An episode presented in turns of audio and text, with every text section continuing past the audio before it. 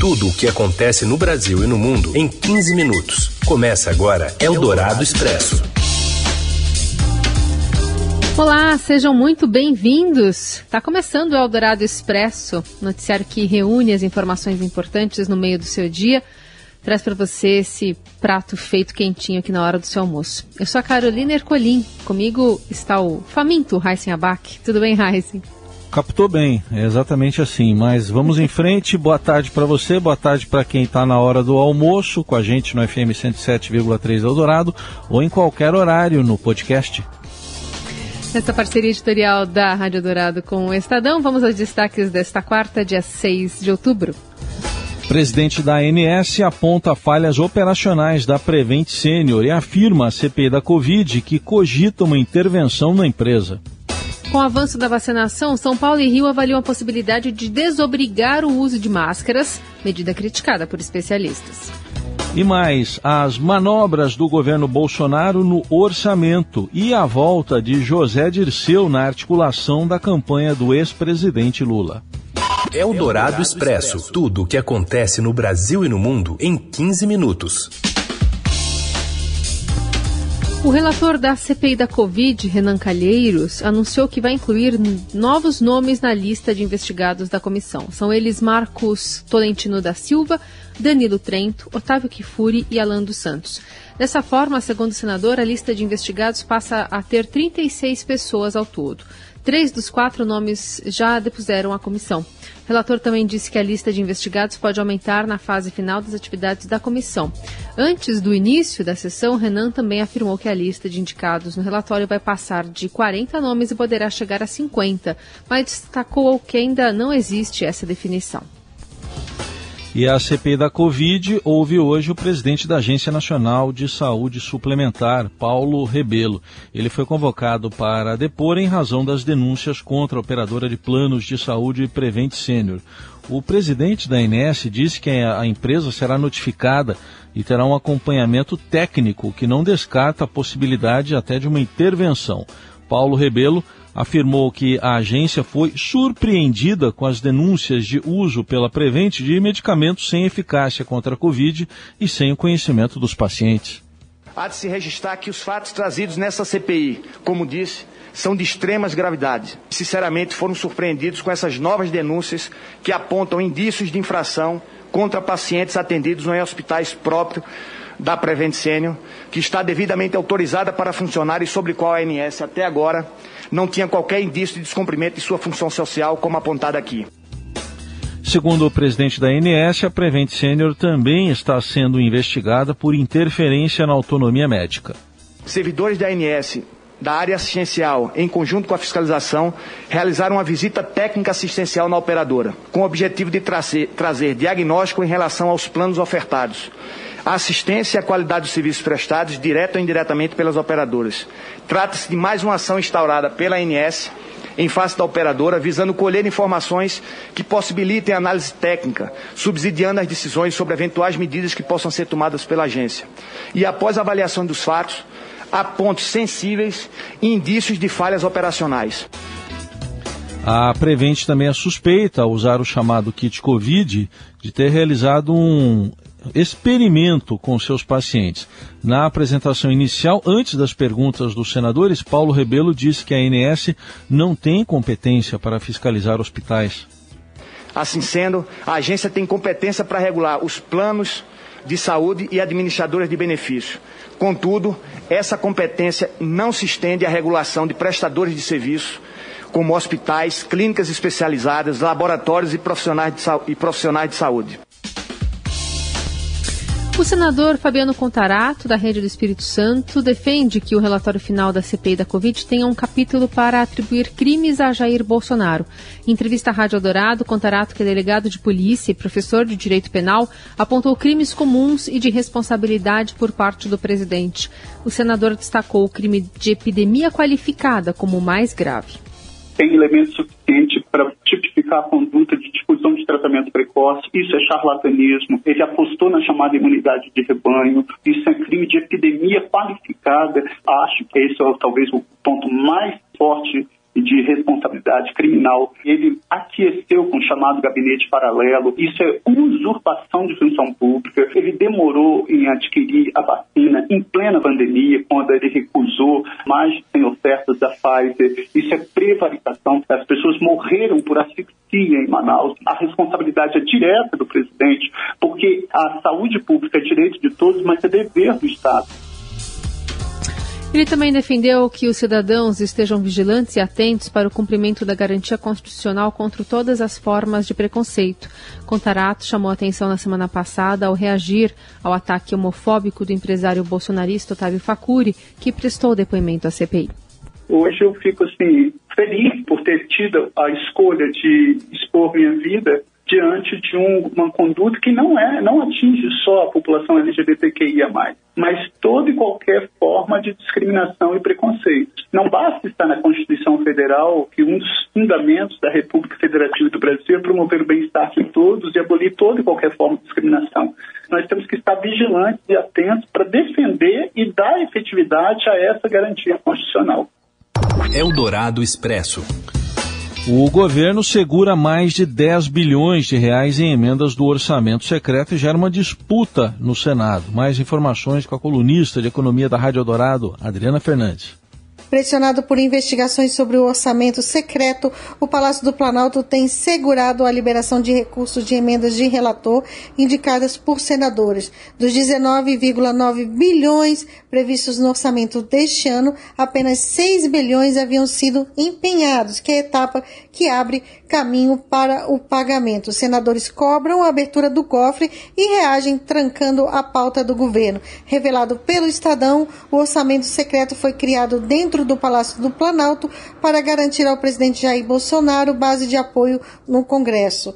Ela permite a transferência de emendas diretamente pelo relator sem transparência. Nas últimas semanas, o Estadão conversou com muitos senadores que falaram na condição de anonimato e admitem que as votações de interesse do governo pararam e apontam o ministro da Casa Civil, senador Ciro Nogueira, como responsável por trancar as emendas. Ao contrário do seu antecessor, o general Luiz Eduardo Ramos, Nogueira só aceita pagar as emendas após a votação realizada. Eldorado Expresso. E o petista José Dirceu está de novo na articulação de uma campanha presidencial de Lula, desta vez para 2022. Os detalhes vem com o editor da coluna do Estadão, Alberto Bombig. Boa tarde, Bombig. Boa tarde, Heisen. Boa tarde, Carol. Pois é, o ex-ministro José Dirceu voltou ativa nas articulações políticas. O Dirceu, que foi muito importante na primeira eleição do Lula a presidente em 2002, ele era presidente do PT, foi um dos, dos artífices, digamos assim, da, da aliança que levou o Lula Planalto, aquela aliança que tinha Zé Alencar como vice, uma aliança considerada fundamental, até numa virada histórica do PT, nas posições do PT. Depois o Dirceu teve, enfrentou momentos difíceis, né? Câmara do Mensalão em 2005, ele acabou sendo condenado em 2012 pelo STF, também foi alvo da Lava Jato, submergiu, esteve preso, mas agora ele retomou essa faceta de articulador político está muito empenhado em, em, montar esses palanques regionais do Lula, andou conversando com lideranças do Maranhão, em torno do apoio do PDT ao Lula, também está conversando com o prefeito do Recife para ter o apoio do PSB, né? Deve ter candidato lá, mas enfim, abriu diálogos com o PT via Zé Dirceu. Né? O Zé Dirceu é uma figura controversa, como todo mundo sabe, mas é inegável que ele possui uma experiência, uma articulação política forte e pode de fato ser, ser fundamental nessa estratégia do Lula. Eldorado Expresso. E o novo ministro do Meio Ambiente repete o antecessor e diz que vai a COP26 cobrar 100 bilhões de dólares para a proteção do clima. Os detalhes vêm com o André Borges. Boa tarde. Boa tarde, Carol, Heisen e ouvintes da Rádio Eldorado.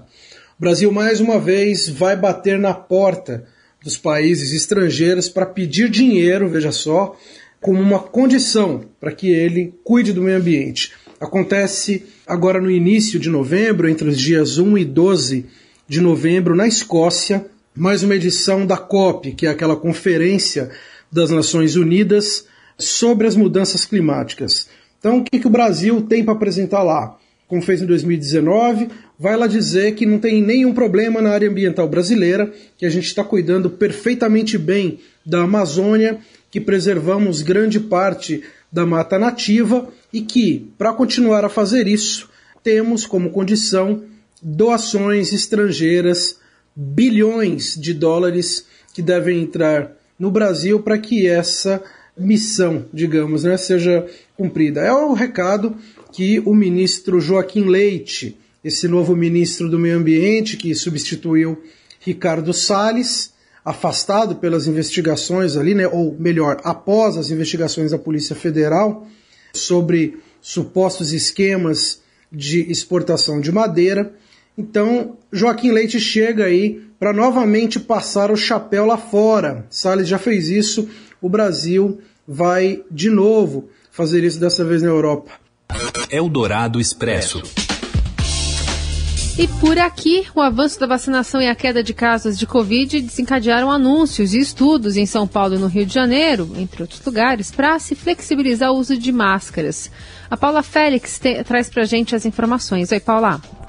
Olá, Raíssen e Carol. A retirada da obrigatoriedade do uso de máscara em ambientes ao ar livre está sendo discutida em duas grandes capitais. No Rio de Janeiro, o prefeito Eduardo Paes anunciou que a medida já pode ser adotada no próximo dia 15, quando 65% da população com mais de 18 anos deve estar totalmente vacinada. Aqui em São Paulo, a Secretaria Municipal da Saúde iniciou um estudo que deve durar duas semanas, mas a flexibilização deve ocorrer apenas com 90% da população adulta completamente imunizada, todas as pessoas com mais de 60 anos com a dose de reforço e quando os índices de casos e óbitos estiverem baixos. A medida preocupa especialistas que recomendam o uso de máscaras mais eficientes, como a PFF2, em ambientes fechados e alertam para o caso de países, como os Estados Unidos, que retiraram o uso de máscaras antes da hora e sofreram com altas de casos de Covid-19. Eldorado Expresso. E a Anvisa aprovou um novo teste para a detecção da Covid-19, desenvolvido por pesquisadores da Universidade Federal de Minas Gerais. O produto, que é considerado rápido e de baixo custo, teve o registro publicado nesta segunda-feira no Diário Oficial da União. Chamado de kit ELISA Covid-19, é, é, IgG, que é o teste é baseado no método de ensaio de é, imunoabsorção enzimática, né, ELISA é a sigla em inglês, e entre outras características que o fazem se destacar está o fato de o teste ser mais sensível para detectar o novo coronavírus do que os exames rápidos, o que evitaria os falsos negativos. O novo teste detecta variantes do novo coronavírus presentes no Brasil e no mundo, e alguns exemplos são a P1, conhecida como variante de Manaus, a B1.17, que é a inglesa, e a B1351 africana, todas elas depois passaram a ter nomes é, do alfabeto grego. Você ouve Eldorado Expresso. E vamos falar sobre futebol. É isso aí, o Jogo do Brasil nas eliminatórias da Copa do Mundo vai oferecer ingresso por vacina. Conta mais, Robson Morelli. Olá, amigos. Hoje eu quero falar de uma promoção. Promoção de ingresso tem a ver com vacina contra a Covid, tem a ver com a seleção brasileira. Isso mesmo. No jogo do Brasil com o Uruguai em Manaus, na, na Arena Amazônia, dia 14 deste mês, o último desses três que a seleção brasileira vai fazer das eliminatórias agora em outubro, haverá uma promoção de 3 mil ingressos sorteados para quem tomou a vacina, para quem está com a vacina em dia, primeira e segunda doses contra a Covid-19. É uma promoção interessante porque premia eh, os vacinados, incentiva quem não tomou a vacina a tomar eh, e dá né, para esses 3 mil torcedores o direito de entrar no estádio para ver a seleção brasileira num jogo interessante, num jogo importante, num jogo legal, um clássico né, sul-americano Brasil. Brasil e Uruguai. Bacana é, essa promoção, bacana porque porque ajuda a desenvolver e a mostrar o interesse e a necessidade da vacinação e a gente lembra é, que Manaus sofreu demais, né, com a com a Covid meses meses lá para trás e que agora a situação é mais tranquila. Mas é legal, vale a entrada no estádio, lembrando que para esse jogo 12 mil torcedores vão poder assistir a partida do Brasil no estádio com ingressos eh, e é a primeira partida da seleção brasileira com público depois eh, da pandemia. É isso, gente. Falei, um abraço a todos, valeu. Eldorado Expresso. A gente fala agora do Nobel de Química 2021, que vai para Benjamin List e David Macmillan, responsáveis por uma nova ferramenta de construção de moléculas. Eles vão dividir o prêmio de 6 milhões de reais. E tem muita expectativa também para o Nobel da Paz, que vai ser divulgado na sexta-feira. Mas antes tem a Laurea de Literatura de 2021, que será anunciada amanhã e poderá privilegiar um autor fora do tradicional mercado literário. Com exceção do vencedor britânico de 2017, Kazu Ishiguro, né, origem japonesa, nasceu no Japão, mas radicado lá na Inglaterra, todos os laureados dos últimos nove anos foram europeus ou norte-americanos. Um deles nem era um escritor propriamente, mas enfim, um grande poeta da música que é o que foi laureado Bob lá. Dylan. É, o Bob Dylan, né? Teve muita polêmica lá, mas enfim, americano ele. E assim a gente encerra o Eldorado Expresso desta quarta. Quinta tem mais. Até lá, Heisen. Até lá, Carol. Uma boa quarta para todo mundo. Você ouviu Eldorado Expresso tudo o que acontece no Brasil e no mundo em 15 minutos.